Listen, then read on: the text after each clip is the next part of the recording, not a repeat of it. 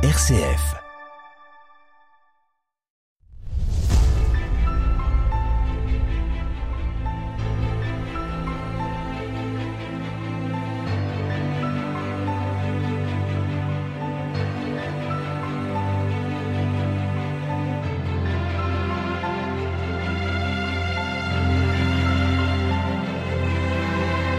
Fritz Lang fait partie de ces cinéastes considérés comme des génies aujourd'hui. Aujourd'hui. Car ce ne fut pas toujours le cas de son vivant. Pour donner une idée du décalage, il suffira de rappeler que son film le plus célèbre, Métropolis, aujourd'hui classé au patrimoine mondial, fut un échec commercial à sa sortie. Fritz Lang est davantage admiré maintenant qu'au temps où il tournait.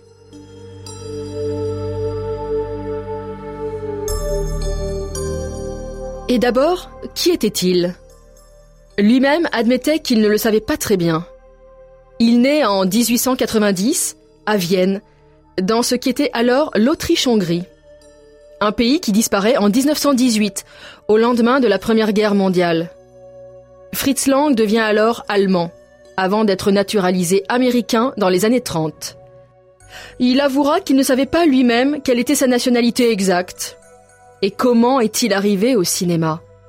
Les explications divergent. La plus répandue est que cela se produisit pendant la Première Guerre mondiale. Blessé au combat, le soldat Lang, de l'armée autrichienne, se retrouve sur un lit d'hôpital. Pour tromper son ennui, il s'amuse à écrire des scénarios de films, sans véritable projet. Après le conflit, il se décide quand même à les proposer à des studios, pour voir. À sa grande surprise, l'un d'eux est accepté.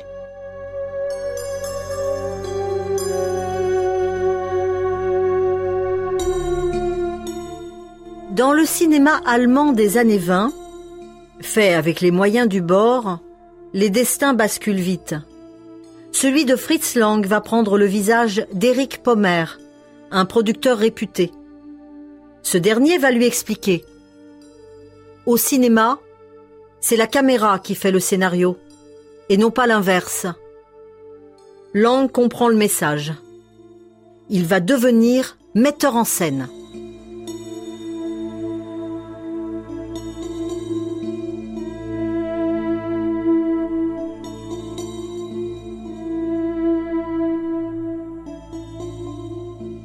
Arrive 1922 et le modeste scénariste va entrer dans la légende il réalise Le Docteur Mabuse.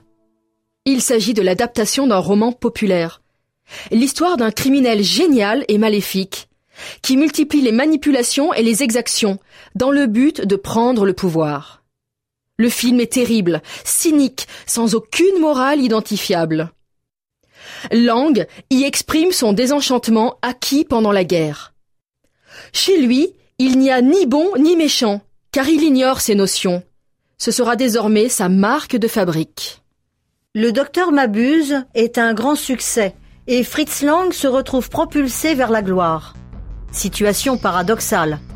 Cet homme encore inconnu quelques mois plus tôt devient du jour au lendemain la figure la plus visible de l'expressionnisme allemand. C'est lui qui l'incarne, alors qu'il a commencé à tourner après les autres. Bizarrerie du cinéma. Ce succès fulgurant l'a-t-il rendu mégalo? Bien possible. Toujours est-il qu'il se lance ensuite dans un projet extravagant et grandiose, Métropolis. Aujourd'hui encore, on se demande comment un projet pareil a pu exister. Comment a-t-il pu être accepté par un producteur? Comment il a pu être fait? Il s'agit d'un film de science-fiction, chose déjà incroyable en 1927. Il s'agit surtout d'une monumentale super production le plateau réunira jusqu'à 25 000 figurants. C'est l'entreprise la plus ambitieuse de l'histoire du cinéma. Quant au comportement de Fritz Lang sur le tournage, il est décrit par des témoins comme celui d'un tyran. On l'accusera même d'avoir martyrisé les acteurs et les figurants. sans doute, et probablement, y a-t-il une part d'exagération dans ces accusations? Hélas, ce projet pharaonique va déboucher sur un échec retentissant. Il ne rapporte que 75 000 marques pour un budget total de 5 millions. un naufrage. Mais comme tout est paradoxal dans le destin de Fritz Lang, cet échec va malgré tout le consacrer. En effet, malgré les faibles affluences, le film est commenté dans le monde entier et le nom du metteur en scène est sur toutes les lèvres. Voilà pourquoi sa carrière ne s'arrête pas. Au contraire, elle va démarrer.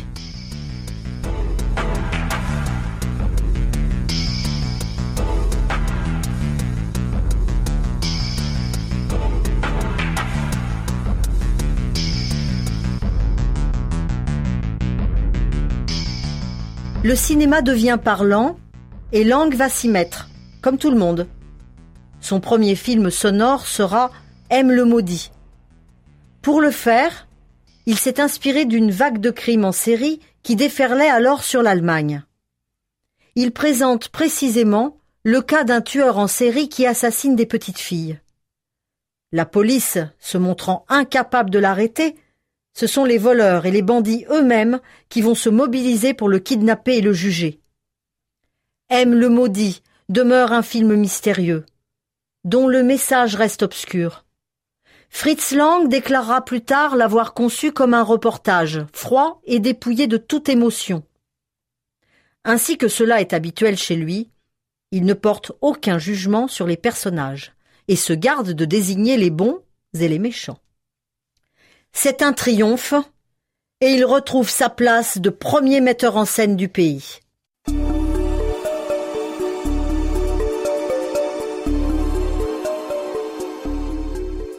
Hélas, pour lui comme pour tous les Allemands, le destin va basculer dès l'année suivante. Le nazisme prend le pouvoir. En fait, les nazis n'ont rien contre Fritz Lang. Au contraire, ils lui proposent même de prendre la direction du cinéma du nouveau régime. Il fait semblant d'accepter et quelques jours après part discrètement à l'étranger. Son épouse reste en Allemagne et deviendra membre du parti nazi. Ce sera l'histoire de la plupart des familles allemandes. Fritz Lang passera d'abord par la France, mais très vite, il se sent à l'étroit et décide de faire le grand saut. Il part pour l'Amérique. C'est là-bas qu'il va commencer une deuxième carrière et elle sera aussi brillante que la première. À la différence d'autres cinéastes européens pour qui la traversée de l'Atlantique sera fatale, Lang va parfaitement s'adapter à Hollywood, au point que beaucoup de spectateurs demeureront persuadés qu'il a toujours été américain. Son adaptation est si réussie qu'on lui confiera même la réalisation de western, genre totalement inattendu pour lui. Il en fera trois. Le troisième, L'Ange des Maudits, tourné avec Marlène Dietrich, est d'ailleurs considéré comme un des meilleurs selon les spécialistes. Mais Fritz Lang reste Fritz Lang, un réalisateur social. C'est dans ce domaine qu'on lui fait confiance et qu'il donne sa pleine mesure. Des films noirs, des drames psychologiques qui lui permettent de retrouver les accents et les images de l'expressionnisme allemand, adaptés à la sauce hollywoodienne. C'est ainsi qu'il fera Fury, virulent plaidoyer contre le lynchage, encore en vigueur dans certains États. Et le ministère de la peur, classé par les cinéphiles à la hauteur des meilleurs Hitchcock. Et le secret derrière la porte, un sommet du suspense psychanalytique. Au total, il fera 22 films à Hollywood, prenant place parmi les grands du cinéma américain. Néanmoins, à la fin des années 50, il retournera quand même en Allemagne, comme une manière de boucler la boucle. Il fera trois derniers films, dont une ultime mouture du docteur Mabuse. Le succès sera très limité. Comprenant que son heure est passée, il prend sa retraite et coule des jours paisibles à Los Angeles jusqu'à sa mort en 1976. Répétons-le, les films de Fritz Lang ne furent pas toujours des succès de son vivant. C'est après sa mort qu'on l'a mis à la place qui est aujourd'hui la sienne, celle d'un géant.